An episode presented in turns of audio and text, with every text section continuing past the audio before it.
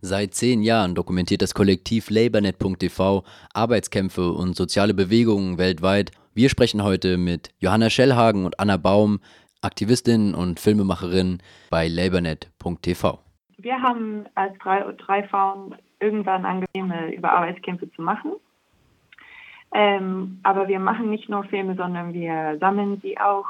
Äh, wir haben ein Archiv von über äh, 850 Videos und Filme ähm, aufgebaut über Streiks und Arbeitsbedingungen. Ähm, die Filme sind von über 50 verschiedenen Ländern, auch mit deutsch und englische Untertitel und sind äh, frei zugänglich. Ähm, ja, und bevor Corona haben wir auch äh, regelmäßig Filmvorführungen organisiert ähm, und auch streikende Belegschaften eingeladen, um über ihre Kämpfe zu berichten und Öffentlichkeit zu schaffen. Und ähm, ja, wir versuchen immer Arbeitskämpfe zu folgen, indem wir die filmen. Und zum Beispiel letzte Woche haben wir ähm, äh, einen, Film, äh, ein kurzes Film über äh, äh, Essenslieferer gemacht, ähm, die einen Protest machten äh, gegen die schlechten Arbeitsbedingungen in so äh, mit Lieferando und Volt Gerade sind wir ja in einem, in einem Radio-Interview hier. Ihr habt das Medium Film gewählt, um Arbeitskämpfe sichtbar zu machen. Was an dem Medium, ähm, jetzt mit eurer langjährigen Erfahrung, was würdet ihr sagen, was an dem Medium Film bietet sich besonders dafür an, diese Sichtbarmachung ähm, herzustellen? Und was sind aber auch Limitationen von filmischen Dokumentationen? Also ich finde Video, ähm, Video ist ganz gut, weil Leute sich lieber ein Video angucken, als einen Text zu lesen. Es ist ähm, weniger anstrengend und es gibt auch einen sehr lebendigen Eindruck von dem, was da los ist.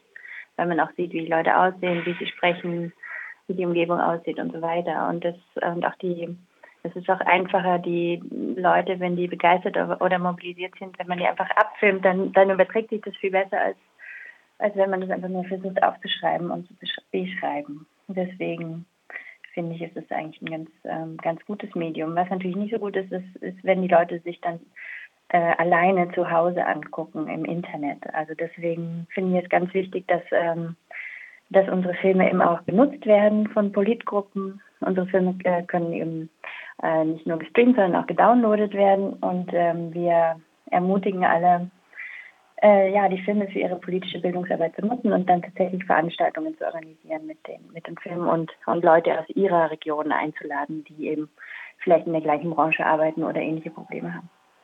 Also das lässt sich ganz gut, ähm, die beiden Sachen lassen sich jetzt sehr gut kombinieren, weil es auch für eine Veranstaltung gut ist, wenn man als Einstieg ein Video hat oder zwei Videos.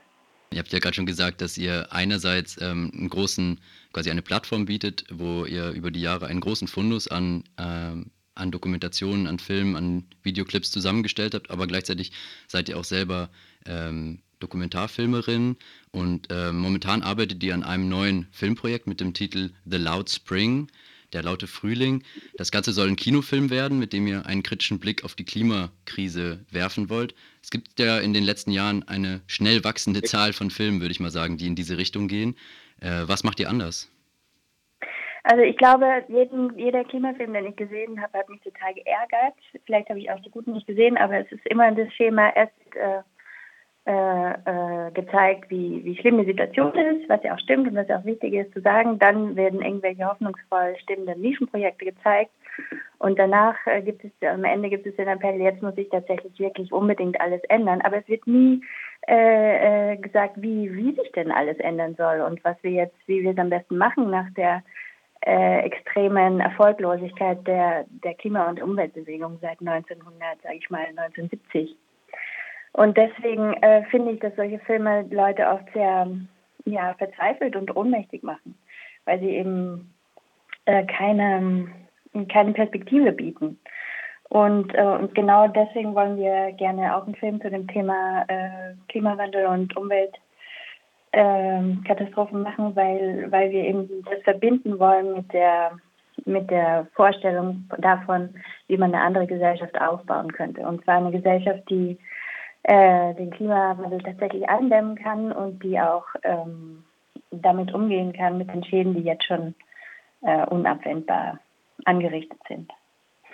Und ähm, ja, der Film wird also zwei Teile haben. Im ersten Teil ähm, diskutieren wir die Lage und, und diese, diese Vorschläge, die es gibt, Green New Deal und ähm, Elektroautos und so weiter, und fragen uns, ob es überhaupt einen grünen Kapitalismus geben kann und warum nicht. Und im zweiten Teil äh, wollen wir eben versuchen zu beschreiben, wie der Übergang zu einer anderen Gesellschaft aussehen kann oder könnte, in, und zwar eine Gesellschaft, in der die Leute selber entscheiden können, was produziert wird und wie es produziert wird. Und wo wir eben aufhören könnten, lauter Quatsch zu produzieren, den wir eigentlich nicht brauchen, wo wir den äh, zum Beispiel den Mil militärischen industriellen Komplex abschaffen können und so weiter und so weiter.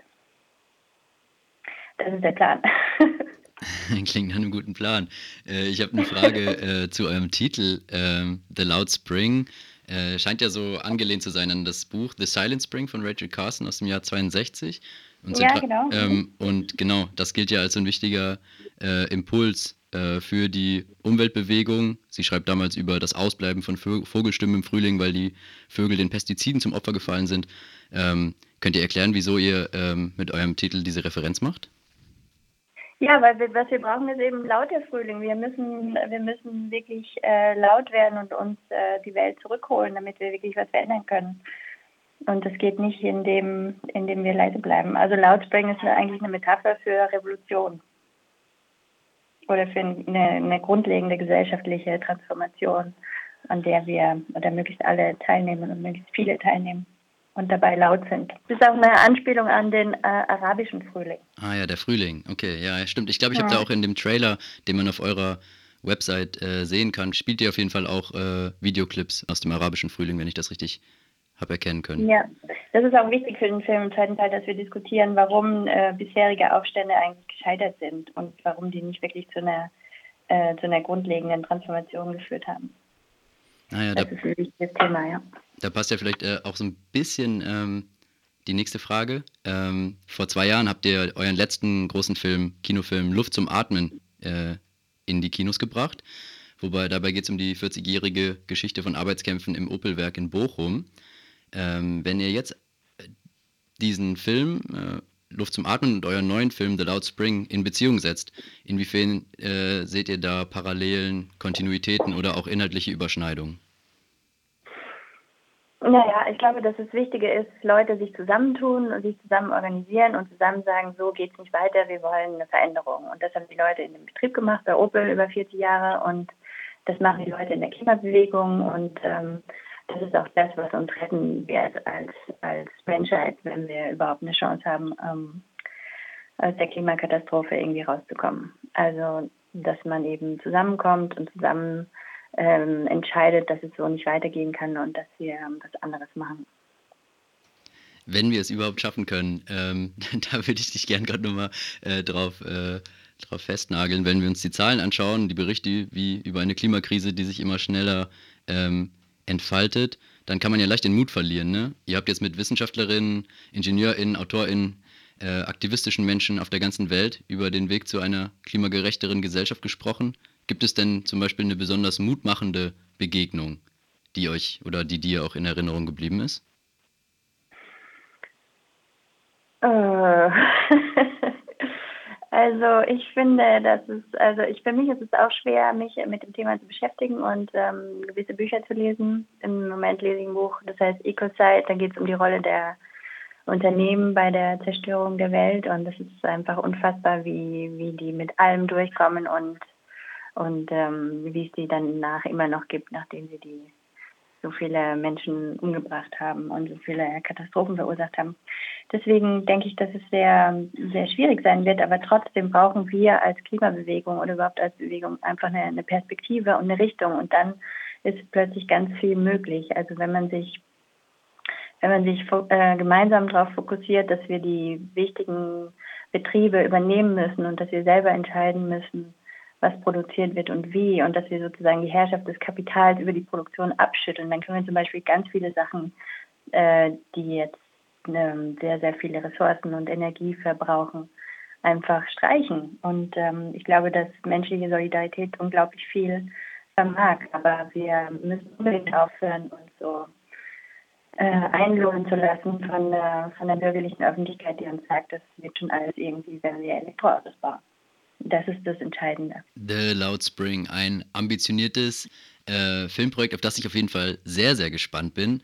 Allerdings ist ja noch einiges zu tun auf dem Weg, unter anderem, ähm, weil es noch ein bisschen was braucht, um den Film in die Kinos zu bringen.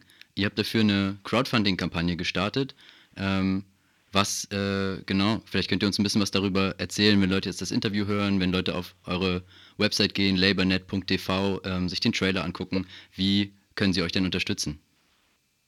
Ja, der Trailer ist auf der Startseite von Labornet TV und da ist auch die, äh, der Link zu unserem Crowdfunding. Das Crowdfunding geht noch bis 4. März und wir können äh, tatsächlich noch Unterstützung gebrauchen. Es wäre total toll, wenn ihr auf Lebernet TV geht und ähm, oder direkt auf äh, startnext.com slash the Loudspring. Ähm, ja, und uns unterstützt. Ähm, ihr könnt auch, äh, wenn ihr, wenn ihr auf der Lebernet TV-Seite seid, dann ähm, werdet ihr sehen, gibt es auch die Möglichkeit, direkt auf unser Vereinskonto zu spenden. Ja, das wäre sehr toll. Vielen Dank. Johanna Schellhagen und Anna Baum, vielen Dank. Danke äh, dir, vielen Dank. Wollt ihr Danke. noch irgendwas sagen zum Abschied? Ein Grußwort? ja, ähm, ähm, wir hoffen, dass euch der Trailer gefällt und ähm, wir hoffen, dass ihr vielleicht auch mal äh, eine Kamera in die Hand nehmt und den nächsten Arbeitskampf in eurer Umgebung dadurch unterstützt, dass ihr die Leute fragt, was bei ihnen eigentlich los ist.